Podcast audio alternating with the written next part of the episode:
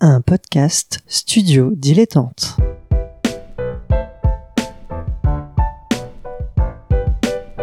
Donc ce que vous proposez comme d'habitude, c'est de la poudre de perlimpin. La République, c'est moi Et je ne me laisserai jamais entraîner par un opportuniste dans cette voie-là. Allez, rangez vos mines boudeuses, rangez vos discours de rageux. Restons polis, le podcast qui explique calmement la politique. Bonjour à toutes et à tous et bienvenue dans Restons Polis, le podcast qui vous explique les bases de ce que c'est la politique. Voilà, on revoit vraiment les trucs simples euh, pour débuter et commencer à comprendre et euh, se forger une opinion.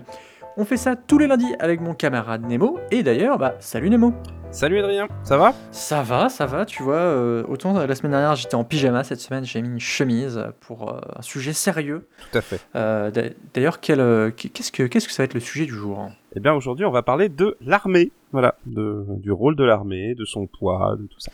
Et sur ce, petite musique.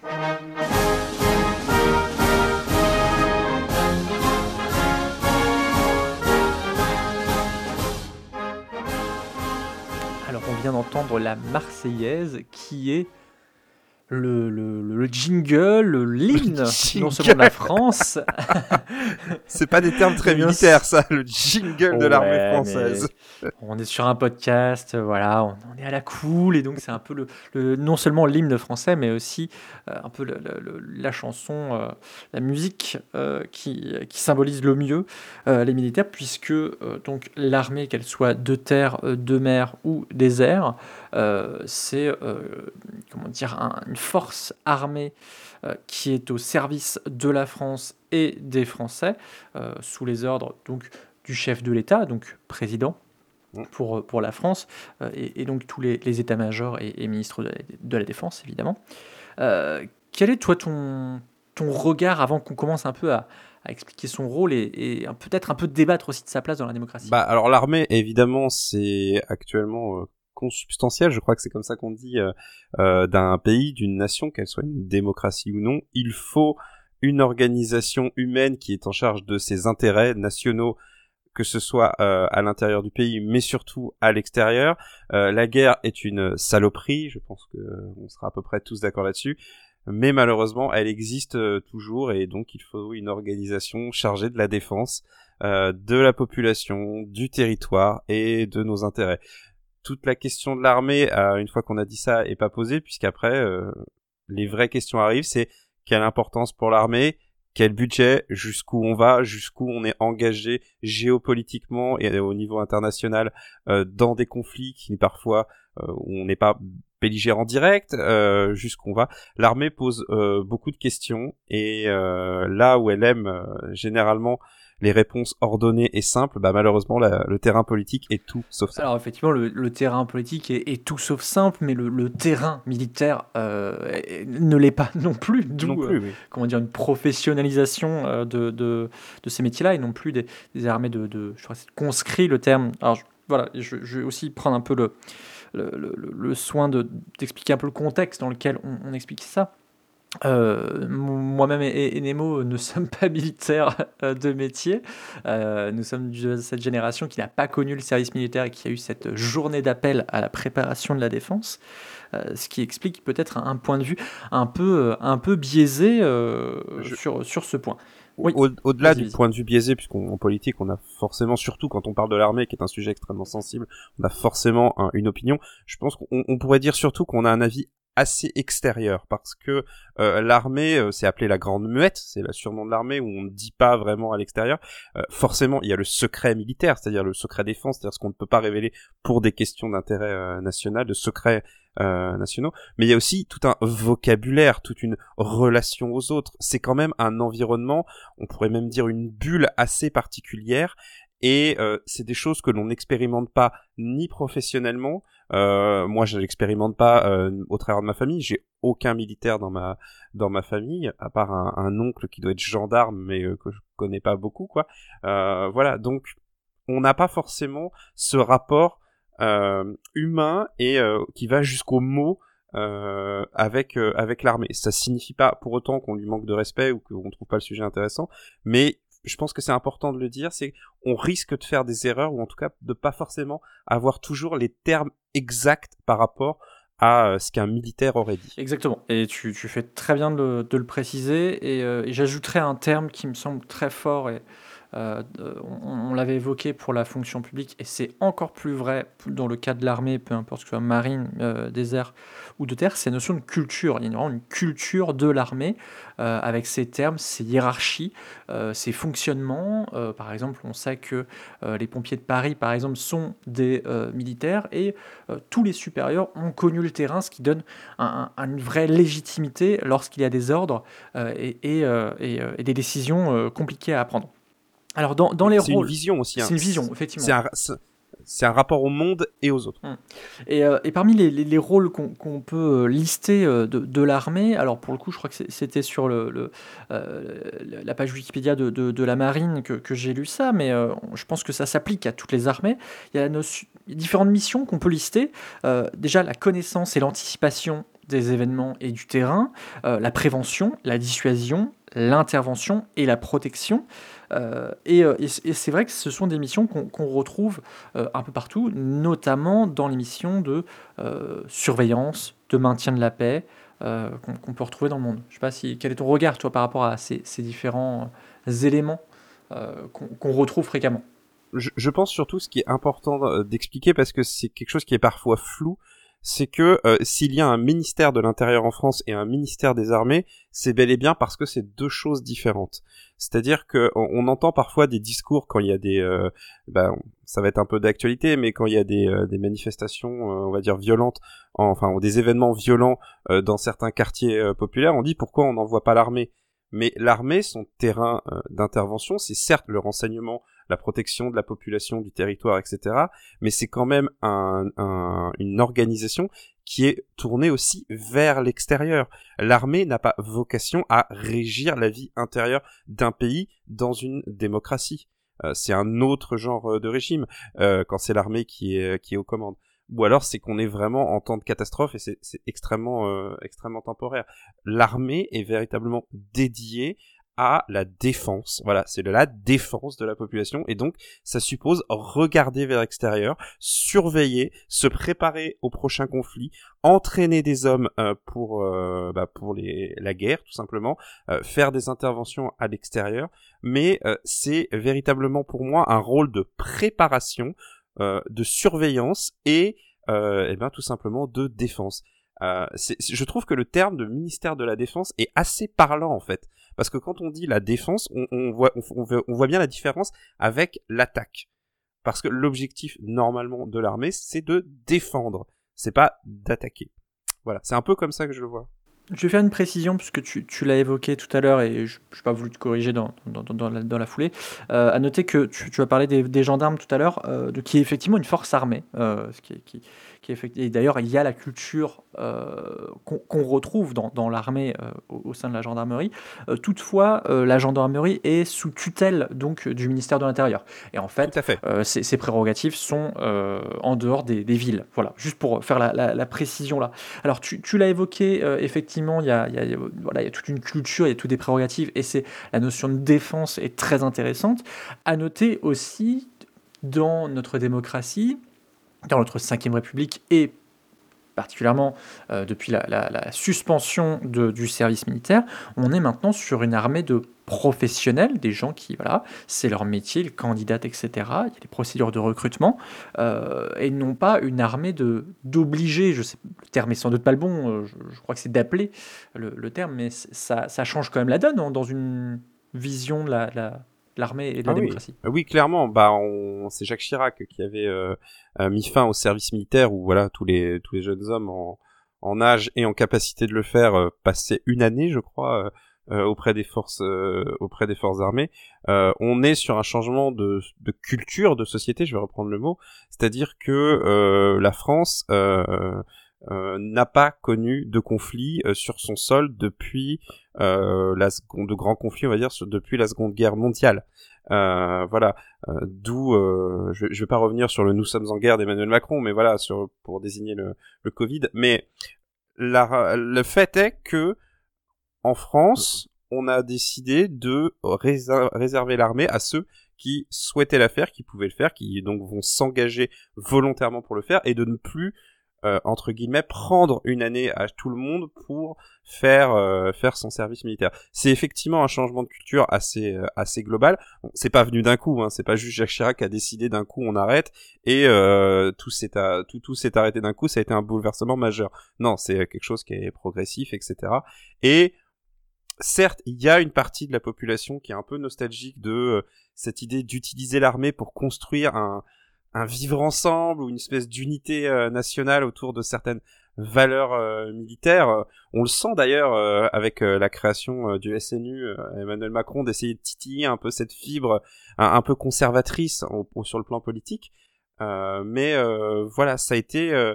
on, reste aujourd'hui à un... à- je pense que le terme que tu as utilisé, une armée de professionnels. C'est véritablement quelque chose qui me semble très important pour définir qu'est-ce que c'est que l'armée aujourd'hui.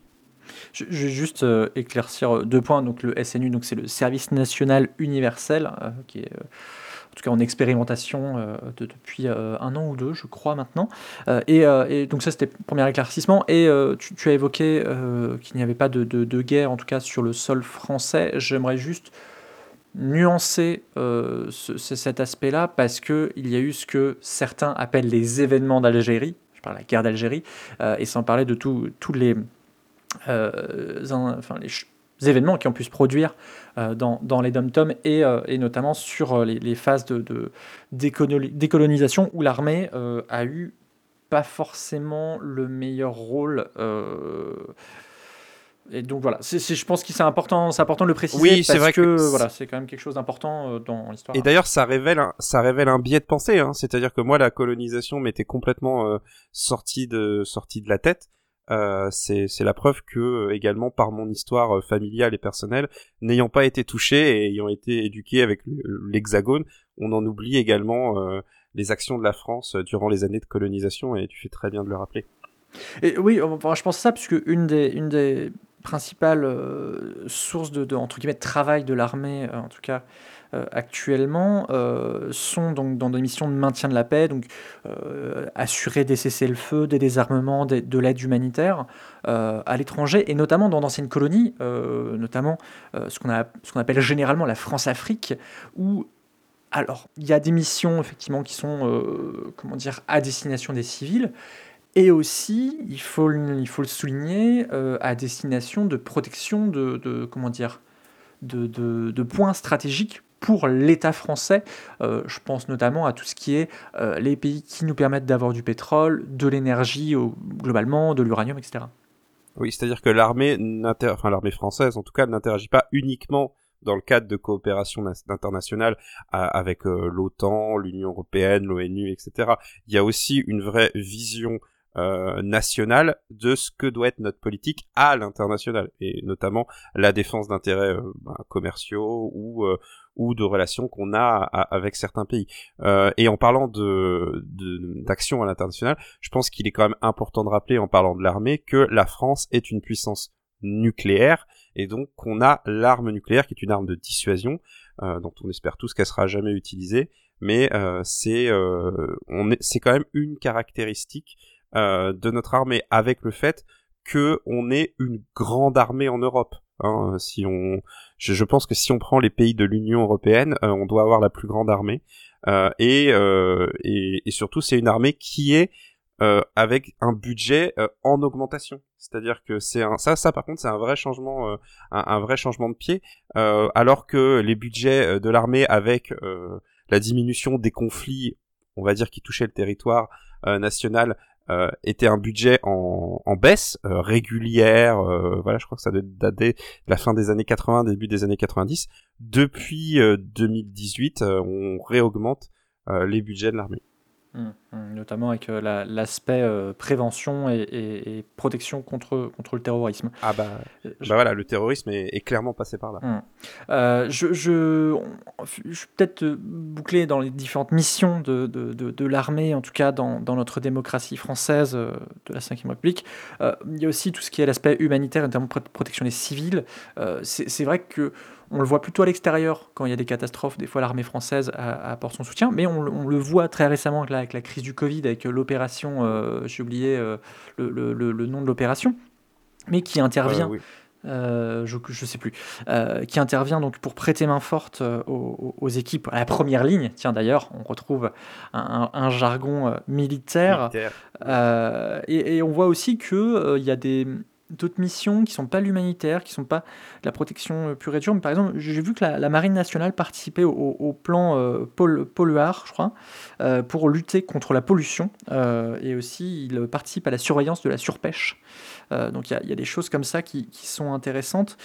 Mais ce qu'on remarque en fait quand on, creuse un peu la question de l'armée, c'est que, alors, il y a eu des crises, notamment je pense au, départ du général De Villiers, je crois, mmh. euh, et, que s'il y a on a pu constater un, un détricotage de l'État social, il y a peut-être aussi un détricotage de euh, l'État en tant que chef des armées, avec notamment le recours à des, euh, ce qu'on appelle des, SMP, des sociétés militaires privées ou des entreprises militaires et, de sécurité privée, c'est-à-dire voilà, des, agences ou plus vulgairement des mercenaires.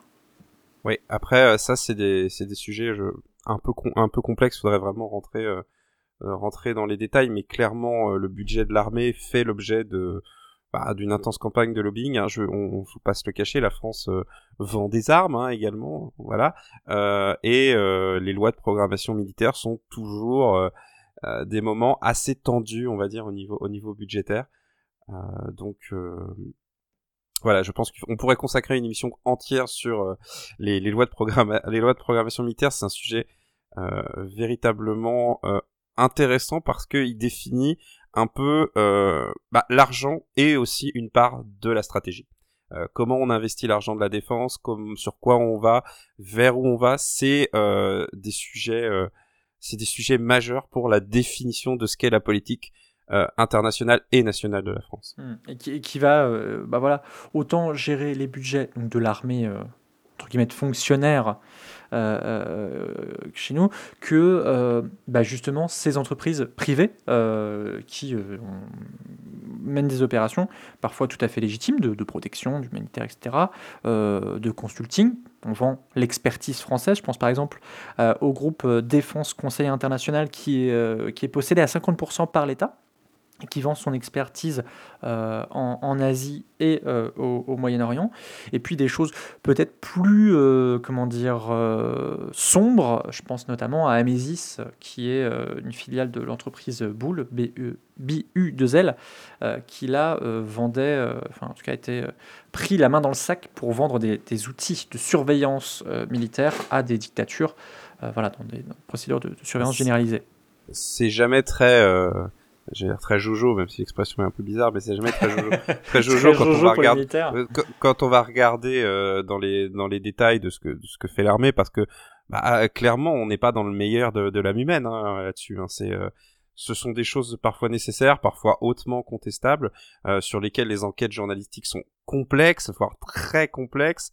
Donc voilà, on, on, est vraiment sur quelque chose d'assez d'assez touchy mais euh, je sais pas si on peut euh, on peut partir sur le la, politisation un peu euh, de, de l'armée euh, parce que ça reste on, en revient à ce qu'on disait dans une de nos premières émissions sur qu'est-ce que c'est la gauche qu'est-ce que c'est la droite mais le rapport à l'armée est vraiment une grande définition euh, de cette différence droite droite gauche quoi. Il y a vraiment énormément de valeurs comme l'autorité le respect euh, le respect des le respect des hiérarchies une certaine forme de conservatisme euh, dans la dans la manière de fonctionner qui est quand même qui quand même a quand même un rapport avec l'armée. C'est c'est complexe de dire voilà euh, tout un groupe est de droite ou est de gauche, mais les études électorales qui ont été faites sur les personnels de l'armée révèlent quand même un fort tropisme à voter à droite.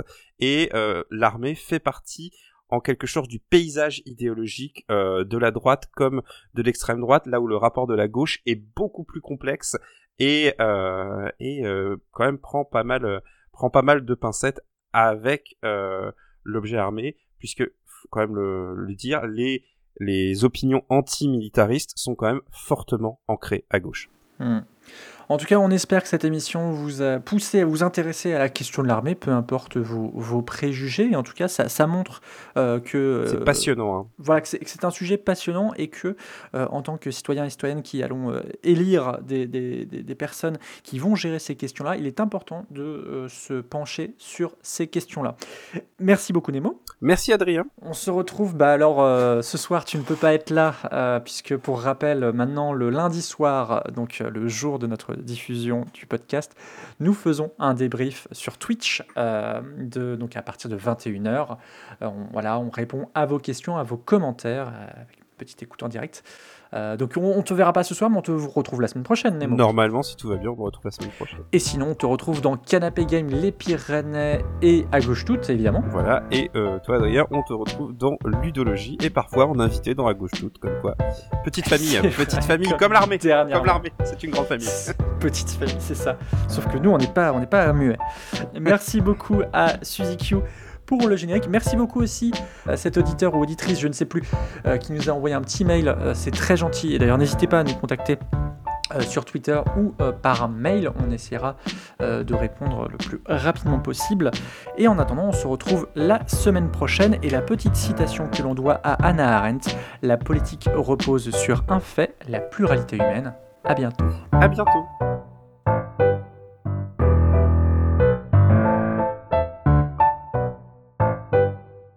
Pour soutenir ce podcast et l'association qui le porte, rendez-vous sur tipeee.com slash studio-dilettante.